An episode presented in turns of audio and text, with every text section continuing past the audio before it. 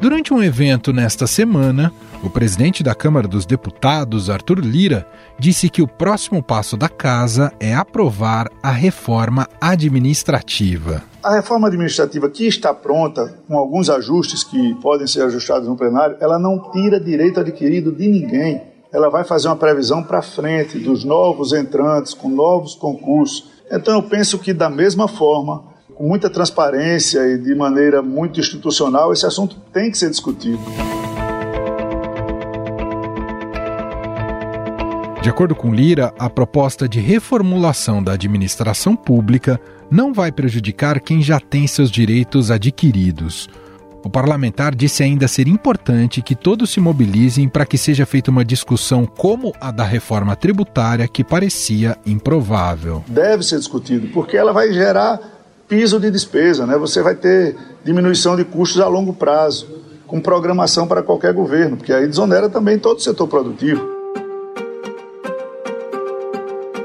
O texto já foi aprovado em 2021 em uma comissão especial da Câmara, que teve como relator o deputado Arthur Maia. Essa reforma administrativa foi enviada à casa ainda pelo governo de Jair Bolsonaro em setembro de 2020. PEC da reforma administrativa. Já estou vendo os órgãos de imprensa falando um montão de besteira. Primeiro, não se aplica aos atuais servidores. Pode ser daqui para frente. E não vou entrar em detalhes, tá? O Congresso agora vai analisar, vai alterar, vai estender para os outros poderes, talvez. Na parte do executivo está sendo feita a reforma administrativa. Espero que dê tudo certo no parlamento.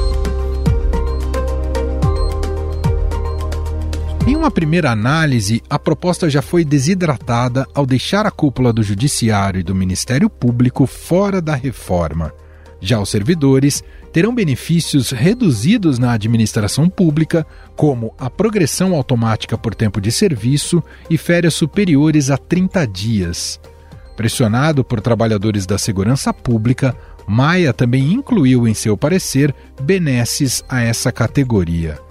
O relatório prevê, por exemplo, a aposentadoria integral para os policiais e agentes penitenciários e socioeducativos, e ainda ampliou para essas categorias as possibilidades de cônjuges ou companheiros receberem pensões por morte se o profissional morrer em serviço. Em relação aos outros servidores, que não se encaixam nos grupos que foram deixados de fora da reforma, o relatório também permite que a administração pública reduza a jornada e o salário em até 25%. A medida vale para os atuais servidores, mas é restrita a situações de crise fiscal de estados, municípios ou a União.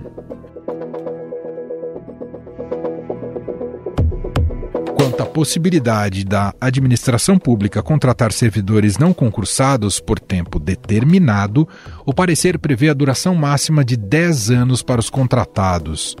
As carreiras exclusivas de Estado, que não poderão ter a contratação temporária, são aquelas ligadas à manutenção de ordem tributária e financeira, à regulação, à fiscalização, à gestão governamental, à advocacia pública, à defensoria pública, entre outras. Bom, em 20 segundos a gente vai entrar mais nesse tema sobre a reforma administrativa, qual seria a ideal e essa que está na Câmara, se ela é boa ou ruim, numa entrevista com André Marques, professor e coordenador do Centro de Gestão e Políticas Públicas do INSPER. A qualidade da educação da rede pública no Brasil sofreu impactos significativos durante a pandemia de Covid. Para tentar reduzir esse gap, o SESI de São Paulo criou programas para fortalecer o ensino nas escolas públicas do estado. Quer conhecer mais sobre esses programas do SESI São Paulo? Ouça o podcast patrocinado pelo SESI São Paulo aqui no Estadão Notícias. Estadão Notícias. Parecer final da reforma administrativa prevê o fim dos benefícios chamados de penduricalhos para servidores da administração pública direta e indireta, ocupantes de cargos eletivos e membros dos tribunais e conselhos de contas. Questão dos benefícios, que é uma das grandes polêmicas de, daqueles penduricalhos ou privilégios que muita gente considera, o texto elimina uma boa parte desses privilégios, mas não prevê corte para membros da magistratura e do Ministério Público, que é justamente onde, onde pesa mais caro nos cofres públicos.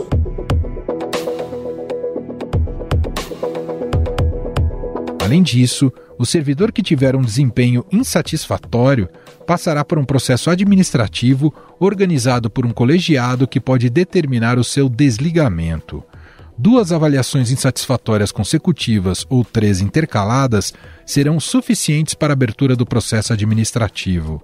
O texto estabelece ainda que afastamento e licenças superiores a 30 dias não serão consideradas para remuneração em cargos de comissão e de função de confiança. Afinal, como a reforma administrativa poderá melhorar o funcionamento da máquina pública com menos gastos? Esse projeto, que já tramitou na Câmara, tem potencial para promover um Estado mais enxuto e eficiente? Ou ele deveria ser descartado? Sobre estes temas, vamos conversar com o professor e coordenador do Centro de Gestão e Políticas Públicas do INSPER, André Marques.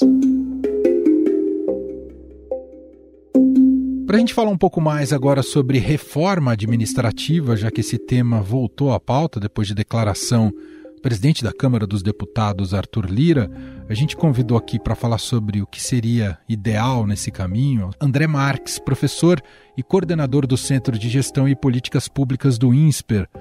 Olá, professor, seja muito bem-vindo. Obrigado por estar aqui. É um prazer enorme estar com você, com todos que estão nos ouvindo, e um assunto realmente bastante importante é, para a nossa conversa. Exato, professor. Idealmente, uma boa reforma administrativa ela teria condão não só para racionalizar melhor os gastos, mas também para promover uma sensível melhora na gestão e prestação de serviços públicos, até onde ela pode e deveria chegar, professor? Bom, sem dúvida que é, a reforma administrativa tem um papel bastante importante no, em tornar a máquina pública cada vez mais eficiente. É importante a gente lembrar, como pano de fundo, que o mundo vem mudando de uma maneira muito rápida, né? com novas tecnologias, com novas, novas formas de se é, executar, os mesmos serviços já vinham sendo executados dessa, dessa forma durante muito tempo. Então, como é que a gente consegue fazer mais e melhor? Até porque os recursos públicos, como qualquer recurso, são os recursos públicos são escassos, então são limitados. Então não adianta a gente achar que vai ter recurso para poder fazer tudo que é necessário no país, porque não tem.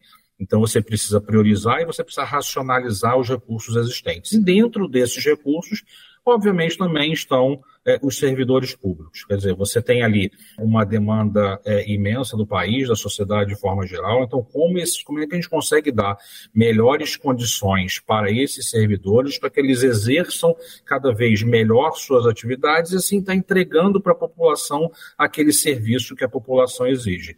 Então, você racionalizar, você entender o status atual e fazer as mexidas necessárias para que essa força de trabalho tão qualificada possa estar é, sendo direcionada, a sua energia direcionada para poder atender melhor a população, isso deve ser o, o objetivo almejado pela reforma. A gente discute muito pouco no Brasil, professor, a qualidade do gasto? Sem dúvida nenhuma, na verdade, assim, infelizmente a gente ainda tem muito, a gente escuta muito aquele, ah, eu acho que sempre foi feito assim, já tentei antes e, e não deu certo. Ok, de novo, como eu comentei, a velocidade das mudanças tem sido cada vez maior. Então não é porque não deu certo uma vez que você não possa tentar novamente, e você precisa avaliar aquilo que você está executando, avaliar suas políticas públicas, para saber, primeiro, logo na largada, o que, que você deseja mudar, qual é o indicador que você deseja melhorar para a população, que você acompanhe isso ao longo do tempo para ver se esse indicador realmente está melhorando ou não. Se está melhorando, por que está melhorando? Quer dizer, que essas boas práticas possam ser replicadas para outras ações.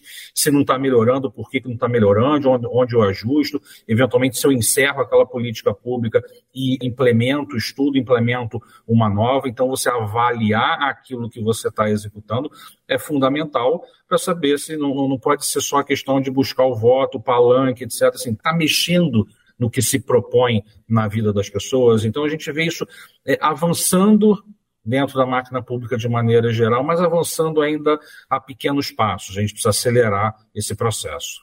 O senhor acha, professor, que complica um pouco esse debate o fato de que muitas vezes temas como gestão, eficiência, qualidade do gasto. Às vezes eles são vistos pela, apenas pela lupa ideológica, como se fosse algo simplesmente neoliberal, deveriam, no final das contas, ser valores universais também na gestão pública?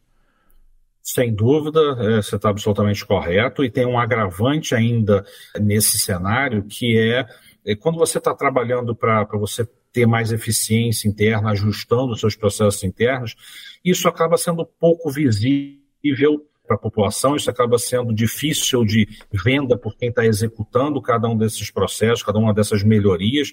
Então, você, quando termina lá o, o seu período né, de mandato, você vai à população dizer assim, ó, vote em mim, é, novamente, porque eu fiz aqui uma reforma, melhorei um processo, é uma coisa meio invisível para a população. Então, você transformar isso em voto é muito difícil. Então, é um, um, caso mais ou menos semelhante, como, por exemplo, o saneamento básico. É, um, é uma tubulação lá enterrada que, na hora que tá, você está fazendo a obra, atrapalha a vida de todo mundo, atrapalha trânsito, faz barulho, faz poeira, etc. Aí, depois que você tapa, vai todo mundo embora. E aí, o que, que aquilo gerou? E tem uma importância para a saúde das pessoas, tem uma importância para o meio ambiente, tem uma importância para a coletividade de forma geral, é imensa mas você também tem muita dificuldade, por isso que tem muito atraso também em, em áreas como essa, porque a venda disso, quando eu chamo de venda, é a venda para a população, para dizer assim, fiz um bom trabalho. E se o político, a política fez um bom trabalho, é mais do que merecido você lá e pleitear o voto mais à frente. Faz parte da nossa democracia, é importante que seja dessa forma. Mas você vender isso, você dizer assim, fiz isso, isso reduziu em tanto o gasto, reduziu o tempo de processamento, reduziu a fila de não sei o quê, acaba sendo muito pontual, poucas pessoas acabam enxergando aquilo e aí você tem mais essa dificuldade. Então, é, os executivos, de forma geral, acabam se concentrando em, em ações mais visíveis da população, famoso recapear o asfalto, né, é, é, acaba sendo mais visível e, e, o esforço acaba sendo mais concentrado nesse tipo de atividade, enquanto isso é, a eficiência fica de lado, enquanto isso a reforma administrativa fica de lado. É muito comum ouvirmos, professor, quando se fala em reforma administrativa, sempre tem alguém que vai dizer que ah, o serviço público tinha que apenas incorporar bons modelos do, do sistema privado. Porém, são naturezas distintas, formas organizacionais distintas também. Enfim, como modernizar o sistema público sem que necessariamente seja apenas esse processo de vou fazer igual nas empresas? É, definitivamente não pode, sim. Claro que na, na, nas empresas, de forma geral, você tem é, boas práticas acontecendo, é importante você entender essas boas práticas é, para ver o que está funcionando, o que não está funcionando, mas além de todas essas particularidades que você comentou, a legislação também é muito específica para cada um, que rege cada um desses dois mundos, que rege o mundo privado e que rege o mundo público. Então também tem um plano de fundo legal que também obviamente precisa ser levado em consideração, precisa ser respeitado. Então esse esse depara ele não pode ser direto. Tá? Mas só que por em contrapartida também você tem, é, também respeitando as particularidades, também respeitando as características locais, mas você também tem boas práticas mundo afora também. Então, assim, tem, tem governos, tem o setor público em diversas partes do mundo, em todas as partes do mundo. Tem exemplos a não serem seguidos, é importante a gente entender, mas tem bons exemplos também. Também tem uma legislação específica, também cada, cada país tem a sua, sua particularidade, mas também como é que você enxerga nessas outras localidades inspirações que você possa estar trazendo para cá, adaptando a realidade e a legislação brasileira, e a partir daí você conseguir estar entregando uma melhor prestação de serviço. Então é uma soma de olhares de boas práticas e adaptar para a nossa realidade, para a nossa legislação. Senhor citou agora há pouco de como vender bem, né, e de ter transparência do que faz, né, o serviço público e da importância e relevância dele. Nesse sentido, um processo de reforma administrativa precisa derrubar o mito de que funcionário público não trabalha, professor? Precisa, sem dúvida nenhuma. Assim, para gente que está acompanhando já há um bom tempo a área pública, a gente vê assim, exemplos diversos de, de profissionais exemplares, dedicados, capacitados, então, para a gente que está mais próximo do dia a dia desse mundo. É uma expressão que acaba doendo, tá? porque a gente sabe que não é a realidade da maioria, mas infelizmente aqueles pequenos e maus exemplos acabam reverberando muito mais do que os bons exemplos. E muitas vezes esses maus exemplos, quando estão na, na proximidade da prestação de serviço do cidadão, ele está ali enxergando, ah, a pessoa está ali batendo papo, está ali conversando, ah, porque era para fazer isso, ah, porque não entregou no prazo, então acaba afetando ali o dia a dia das pessoas. Então esse, essa não prestação de serviço, essa não qualidade na prestação de serviço, acaba ganhando uma voz muito alta na sociedade. E tem que ganhar mesmo, quer dizer, porque tem que ser cobrado, cada, cada profissional, seja no setor público, seja no setor privado, tem que ser cobrado pela execução daquilo que se espera. Então não há problema nenhum, até uma obrigação da sociedade, até porque é um dinheiro nosso, dos nossos impostos, então a gente tem a obrigação de estar a todo momento cobrando e exigindo esse aumento de qualidade. Então o que se espera aí com a reforma é que é, rearranjos possam ser feitos para que condições possam ser dadas, é, é, você consiga ressaltar cada vez mais esses bons exemplos e eliminar cada vez mais esses maus exemplos. O Brasil é muito grande, muito diverso, então assim é, ainda requer um tempo, requer amadurecimento, requer capacitação para que tudo isso chegue no estado, chegue no estado da arte. Mas se a gente não sonhar, se a gente não buscar, se a gente não trabalhar nesta direção, uma expressão que eu brinco assim, é uma corrida, é uma maratona se a gente não larga, a gente sempre, sempre vai, vai, vai ter pela frente 42 quilômetros para poder correr. Se a gente começa já agora, daqui a pouco falta 41, faltam 40, faltam 39 e assim sucessivamente até a gente chegar na linha de chegada onde a gente deseja. Então, assim, a gente já perdeu bastante tempo com essa questão da reforma administrativa. No governo anterior já foi enviado é, a reforma por motivos aí também de falta de coordenação entre executivo e legislativo. Isso acabou ficando parado. Que bom que esse assunto está vindo à pauta novamente, está vindo à discussão novamente. É um assunto que gera muita resistência, sem dúvida nenhuma. Ninguém Sim os seus, seus privilégios, os seus benefícios sejam mexidos, tá? mas se a gente não enfrentar isso de frente, sempre faltarão os 42 quilômetros. Vou pegar esse gancho. A classe política precisa aprender a não temer tanto o judiciário nesse processo de reforma administrativa? Olha, a partir do momento que o judiciário já está fora, né, quer dizer, nessa, a gente está vendo aí o que está sendo discutido no Congresso, quer dizer, o judiciário, o Ministério Público estão do lado de fora. Então, infelizmente, a gente não está enfrentando todo o problema. Talvez você precise fatiar para poder que parte vá adiante. Ok, pode ser uma estratégia, quer dizer, deputados e senadores deputadas e senadoras que estão lá no dia a dia têm a sensibilidade é, até onde é possível ir mas fazendo um paralelo com a reforma tributária é isso, assim, ah, tá bom, mundo ideal, ah, mas isso aqui põe esse penduricalho, ah, isso aqui, esse setor aqui pode ser beneficiado, ah, aquele... Então, na hora que você começa a fazer os puxadinhos, você começa a esvaziar os benefícios da reforma então a gente já começa com, com esse passo atrás aí com relação ao judiciário. E a gente acabou de ver, né, recentemente, a questão de juízes ganhando mais do que, do que os ministros do Supremo, e Goiás também derrubando legislações, assim, uma série de é, exemplos que, infelizmente, é aquilo que a gente estava falando na pergunta anterior, né, que são os maus exemplos que acabam tendo mais voz, e tem que ter voz mesmo, obviamente, mas que acaba é, deteriorando essa imagem às vezes, por casos localizados, você deteriora todo o bom trabalho que é feito por diversas outras áreas. Bom, falando um pouco mais desse, do ponto de vista até de, de RH, pensando em modelo né, para carreiras do serviço público, o que o senhor entende que quais são os principais problemas hoje que uma reforma poderia encarar e estabelecer né, para a carreira de quem é, se sente vocacionado para o serviço público. Sim.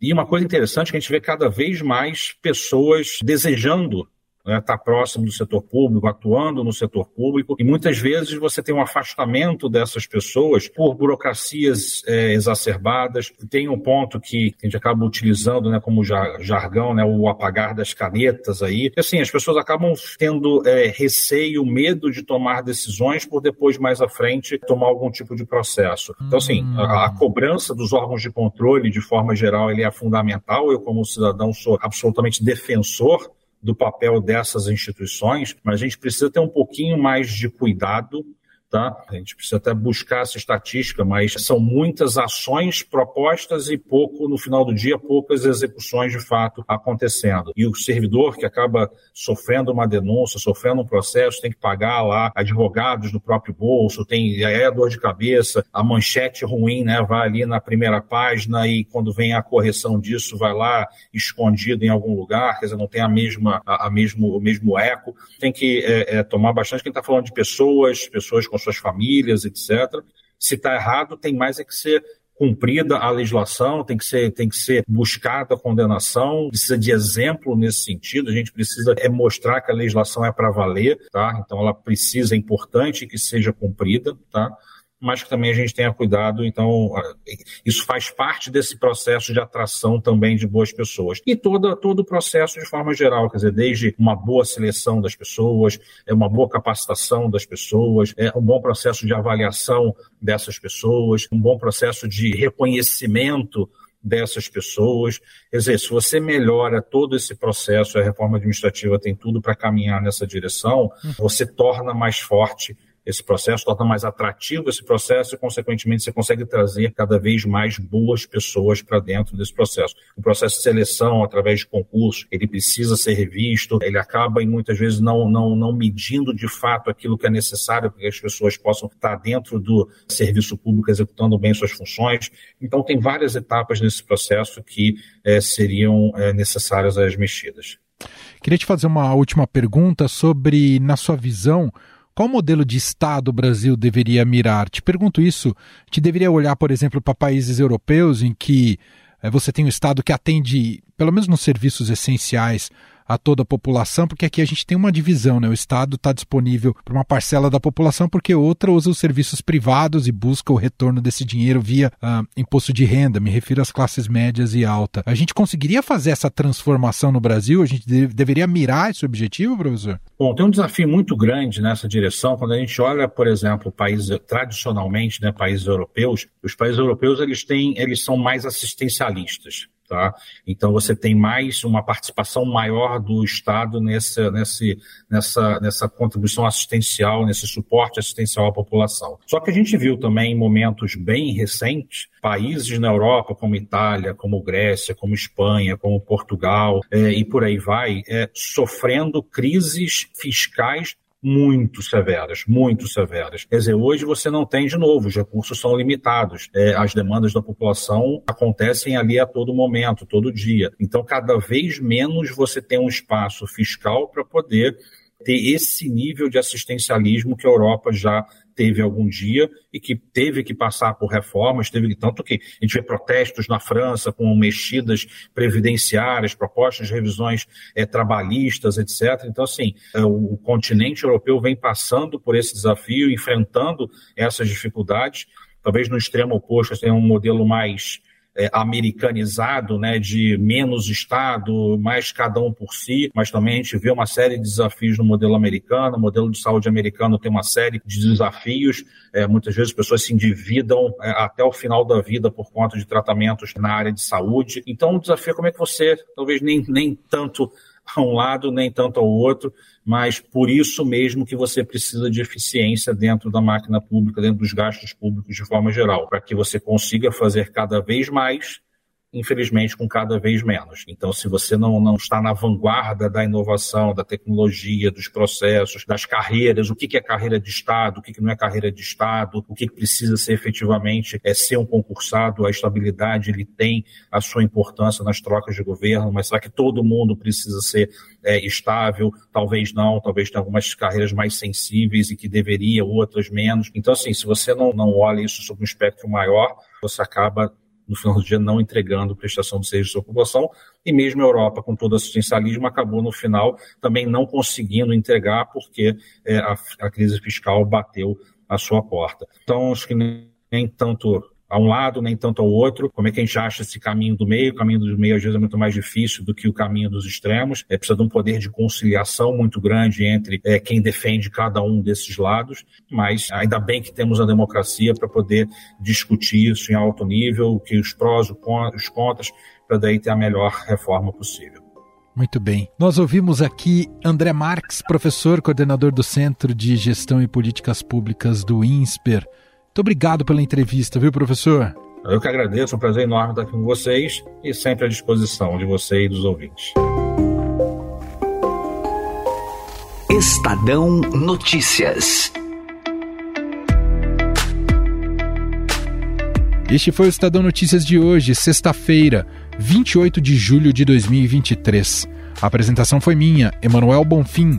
Na produção, edição e roteiro, Gustavo Lopes, Jefferson Perleberg, Gabriela Forte e Gabriel Amorim.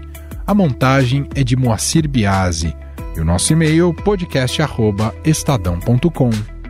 Um abraço para você, um ótimo fim de semana e até mais.